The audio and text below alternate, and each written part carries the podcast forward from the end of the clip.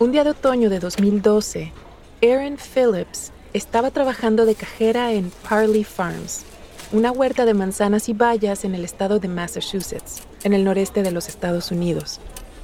Había una fila de clientes en la puerta, pero Erin no podía centrarse en ellos.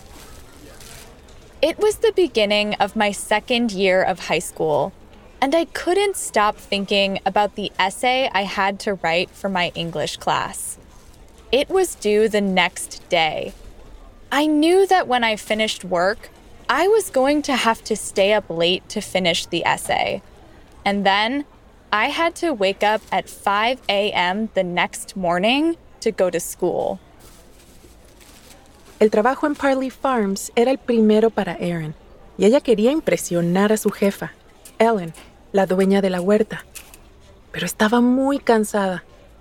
My boss, Ellen, noticed that I was working slowly, so she asked another employee to help me at the register.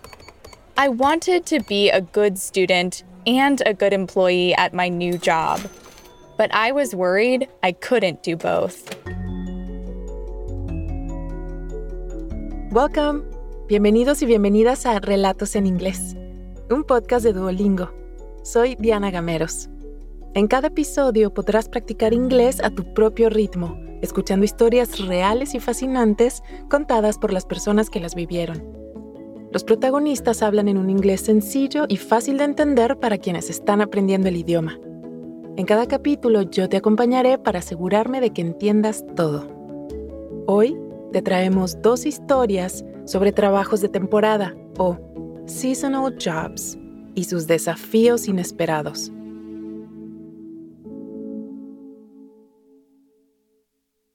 Se crió muy cerca de Parley Farms.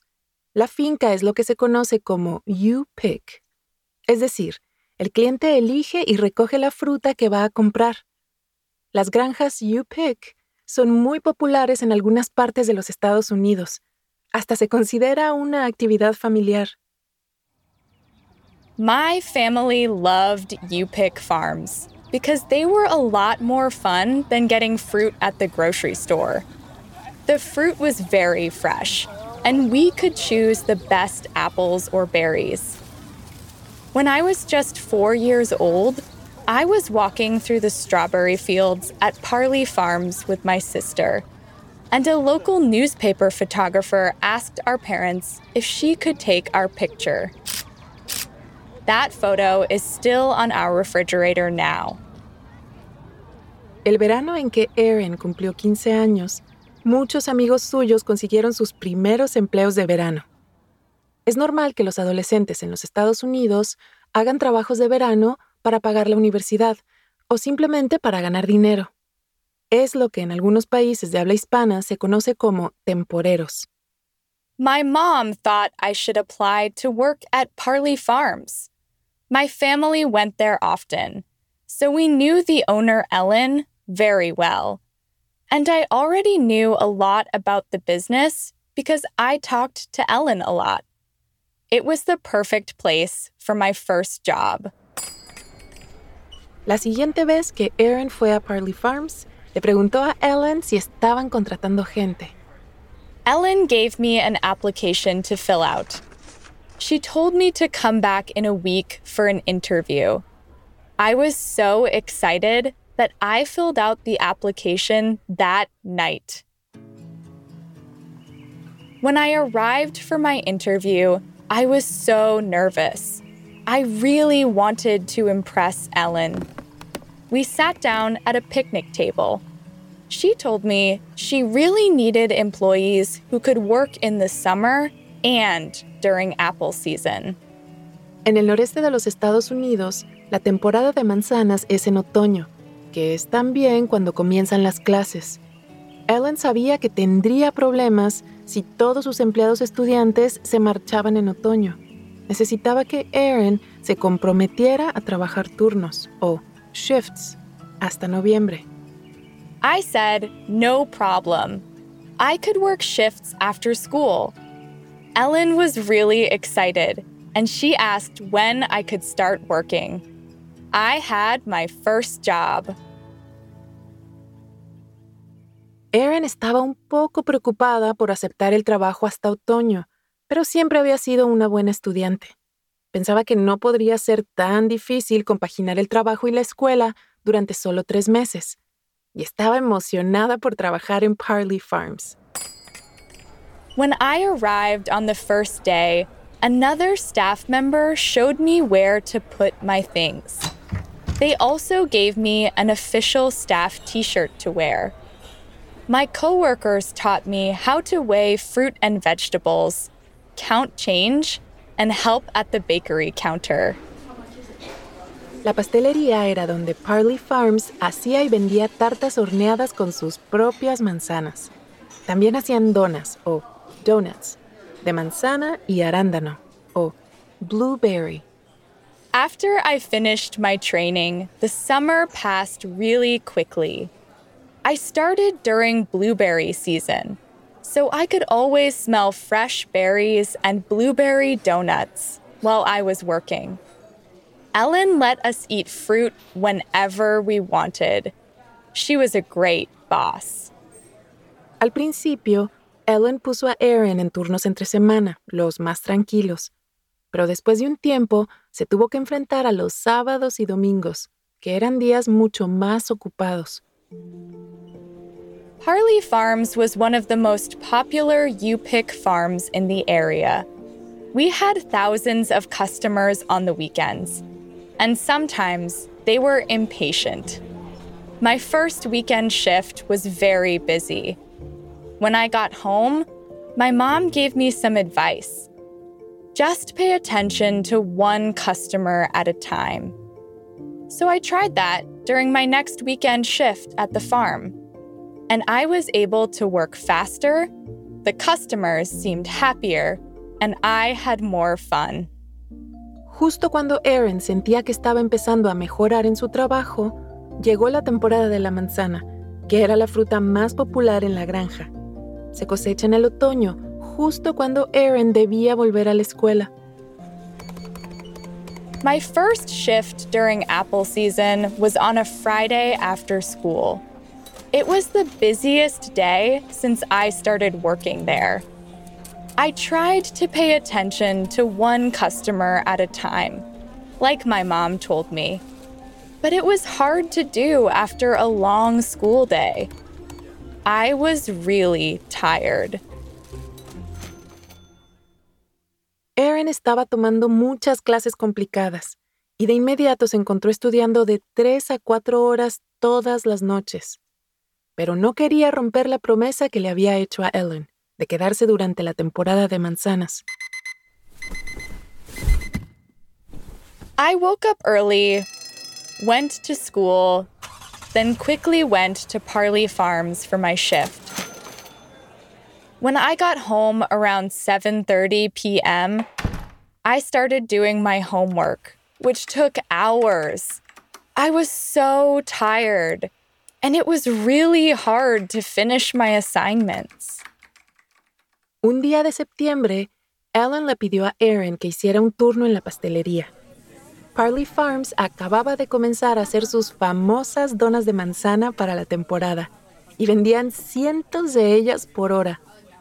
No pasó mucho tiempo cuando Erin ya se sentía agotada o wiped out. That day, I helped roll donuts in brown sugar and put them into bags. It was hard work, and there were so many customers. By the end of my shift, I was covered in sugar, and I was wiped out. But after work, I had to finish an essay for my English class. I came home and immediately started writing. The next morning, my mom found me sleeping at my computer. I was still covered in sugar. She said, We need to talk.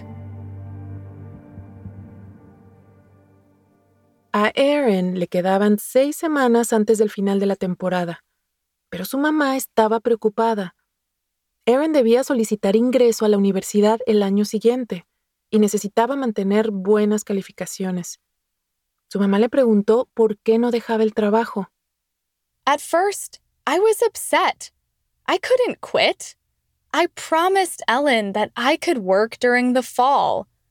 But then I looked at my English essay, which still wasn't finished, and I realized my mom was right. When I started the job, I didn't understand that it's a lot of responsibility to go to school and work at the same time. My mom helped me write an email to Ellen. Ellen respondió y dijo que le apenaba que Erin se marchara. Erin acordó terminar los turnos que tenía programados para esa semana antes de irse. Aún así, estaba preocupada. ¿Se sentiría Ellen decepcionada o let down? I apologized so many times. I felt terrible. For years after that, I refused to go to Parley Farms with my mom. Ellen was super nice when I quit my job, but in my mind, I imagined that she felt very let down by me. Después de terminar la preparatoria, Erin fue a la universidad en otro estado. Un día durante las vacaciones de verano, cuando estaba de regreso con su familia, su madre la invitó a ir a Parley Farms. Ella aceptó, pero de mala gana. It was my first time going back in three years. In the car, I worried that Ellen was still going to feel let down. But when we arrived, she was as kind as I remembered. As we left, I smiled.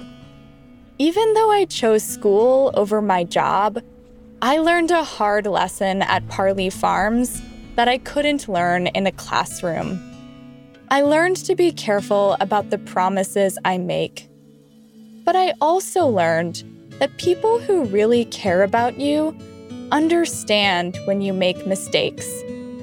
And most importantly, you have to do what's best for you.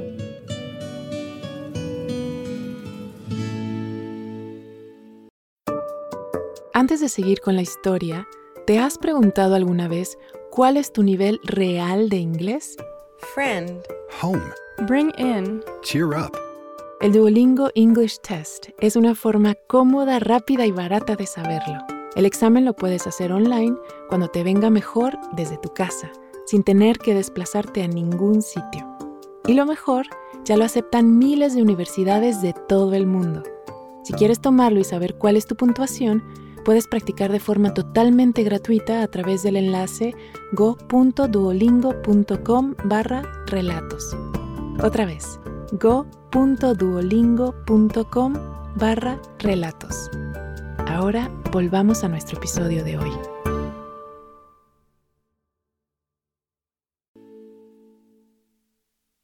Para Erin, dejar el trabajo fue doloroso, aunque fuera la mejor opción. Pero para Jesse Steinmetz, renunciar no era una opción, incluso cuando parecía que su vida estaba en juego. En el verano de 2021, Jesse trabajaba como vigilante forestal o Fire Lookout, alguien cuyo trabajo es detectar incendios en el bosque antes de que se salgan de control. La mayoría de los incendios forestales en los Estados Unidos ocurren durante el verano. Even though fire lookouts have to look for fires, it usually isn't a dangerous job. The fires are normally far away. But one evening, there was a huge lightning storm, and I realized that my job was more dangerous than I thought.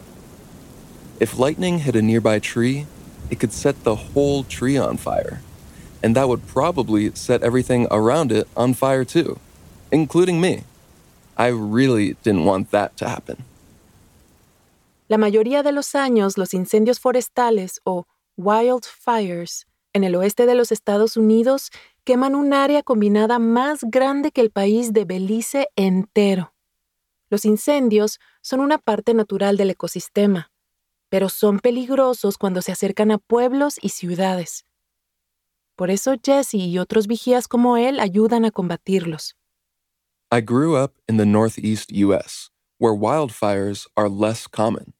So I never saw big wildfires as a kid. but I often heard about them on the news. Tonight, wildfires are burning across Northern California. It was scary to watch videos of the fires because they don't only destroy trees and animal habitats, they also destroy people's homes. Hundreds of homes have already been destroyed. Sometimes people even die. I really wanted to go to the western United States to help, and one day I read about the job of a fire lookout. Los vigilantes forestales se colocan en torres de incendios o fire towers en medio del bosque. Las torres suelen ser muy altas, con vistas a todo el bosque que las rodea. De esa manera, el vigilante puede detectar incendios casi tan pronto como se declaran y alertar a los bomberos antes de que el fuego amenace a las personas y sus hogares. Lookouts US, so I didn't learn about them until I read a book by Jack Kerouac. He's a famous North American writer who loved adventure. In the book, Kerouac wrote about the time when he was a fire lookout. He passed the time reading, writing, and looking at a beautiful view from the fire tower all day. I wanted to go on an adventure like Kerouac, but I also wanted to help keep people safe from wildfires. So, a job as a fire lookout seemed like the perfect combination. En el verano de 2021, Jesse solicitó un trabajo como vigilante de incendios en el estado de Montana. Y lo logró. Entonces, dejó su casa en Carolina del Norte y se mudó al oeste. In late May, I drove for several days to get to Montana. And then, I finally arrived at the tower. From the tower, I could see trees, hills, and rivers everywhere I looked. The view was amazing, and I saw wild animals all the time. I was about 65 kilometers from the closest town, which basically meant that I was completely alone. Cada 15 minutos, de 8 de la mañana a 4 y media de la tarde, Jesse salía a la plataforma de la torre y vigilaba por si detectaba humo saliendo del bosque. Y durante los primeros meses, los días de Jesse fueron muy parecidos a lo que había leído en el libro de Jack Kerouac. No había muchos incendios y los que había no eran muy grandes. Sometimes there were small fires, but the firefighters usually extinguished them quickly. There were big fires in that area in past years, but not during the first few months that I was there. Then, one night in early August, everything changed. Temprano aquella noche, enormes nubes oscuras comenzaron a aparecer y Jesse comenzó a preocuparse. Las nubes oscuras a menudo traen rayos que pueden provocar un incendio. Around 9 p.m., the wind became really strong. I was used to windy nights by that point in the summer, but I didn't expect the wind to be as strong as 80 kilometers per hour. I could hear the tower making loud noises as the wind blew outside. Then the rain began. It hit the windows hard, and soon I saw light. Los rayos suelen golpear el objeto más alto que encuentran, lo cual fue una mala noticia para Jesse, porque su torre de fuego era la estructura más alta en kilómetros a la redonda. I heard stories about fire lookouts that were in their tower when it was hit by lightning. The fire lookouts didn't die, but after they were hit by the electricity, their bodies and brains were never quite the same again. I did not want that to happen to me. Entonces, Jesse sacó un banco, o stool, especial hecho de madera, con patas de vidrio. La electricidad no puede pasar a través del vidrio, por lo que mientras Jesse estuviera de pie sobre él, estaba a salvo. Pero también significaba que no podía hacer muy bien su trabajo. De pie en el banco, no podía ver exactamente dónde caía el rayo y si provocaba un incendio. As I climbed on top of the stool, I could see lightning all around the tower. After I stood there for a few minutes, I got a phone call. To answer the phone, I had to get off of the stool. I thought that it was probably an emergency call, and I was right. Someone from the nearby town told me that he saw a fire just a kilometer or two from my tower. I hung up, and then I immediately called my boss to tell him the news. He said to prepare to evacuate the tower. Para evacuar, Jesse tendría que correr hacia su carro. Todavía había relámpagos por todas partes, lo que significaba que era peligroso estar afuera. Además, su trabajo consistía en detectar incendios y no podría hacerlo si se marchaba. Even though my boss told me to prepare to leave, I decided to stay. I wanted to keep people safe. I looked for the fire that the man told me about, but I couldn't see it anywhere. Instead, I saw something in a completely different direction. At first, it looked like lights from a car but it started to get brighter and brighter. Then I realized that an entire hill was on fire, and the fire was moving quickly. I had to tell the firefighters before it became too big. Jesse usó un mapa para decidir dónde podía estar el incendio y luego llamó a los bomberos por radio.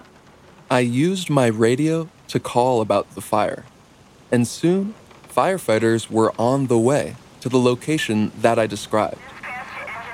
But I was nervous. Because the fire was so far away, I wasn't sure that I gave them the right location. If I was wrong and they couldn't find the fire, it could grow and become really dangerous. Después de un largo rato, los bomberos llegaron a las coordenadas que Jesse les había enviado. y él lo había calculado correctamente. El incendio estaba exactamente donde él lo predijo. If firefighters go to the wrong location, then the fire will grow and people might die. So I felt great when the firefighters arrived. They had to work hard to put out the fire, but I was glad that they went to the right place. Pero la noche de Jesse aún no había terminado. Tuvo que estar atento a otros incendios, porque en ocasiones pueden comenzar varios a la vez en diferentes partes del bosque. Afortunadamente, después de un par de horas, la tormenta comenzó a irse y el viento cesó. Antes de que Jesse se diera cuenta, era ya medianoche. I spent all night looking at the forest, and after a while, it was hard to keep my eyes open. Eventually, I fell asleep after a long and scary day. The next morning, I could only see the smoke from one fire, the one that I reported. It burned a big area during the night, but since I reported it quickly, several groups of firefighters started working to extinguish it, and nothing really bad happened. Los esfuerzos de Jesse dieron sus frutos. Nadie resultó herido y ni una sola casa se quemó. I was proud that I saw the fire before it became really dangerous. I felt good that I did my job and maybe even saved lives. For the rest of the summer, there were a few more fires in the forest, but nothing was as bad as the storm that night in August. And when September finally arrived, I moved out of the fire tower. I was excited to see other people again, but I was very sad that my seasonal job was over. I was going to miss living in a fire tower because even though there's always the possibility of lightning, it's all part of the adventure.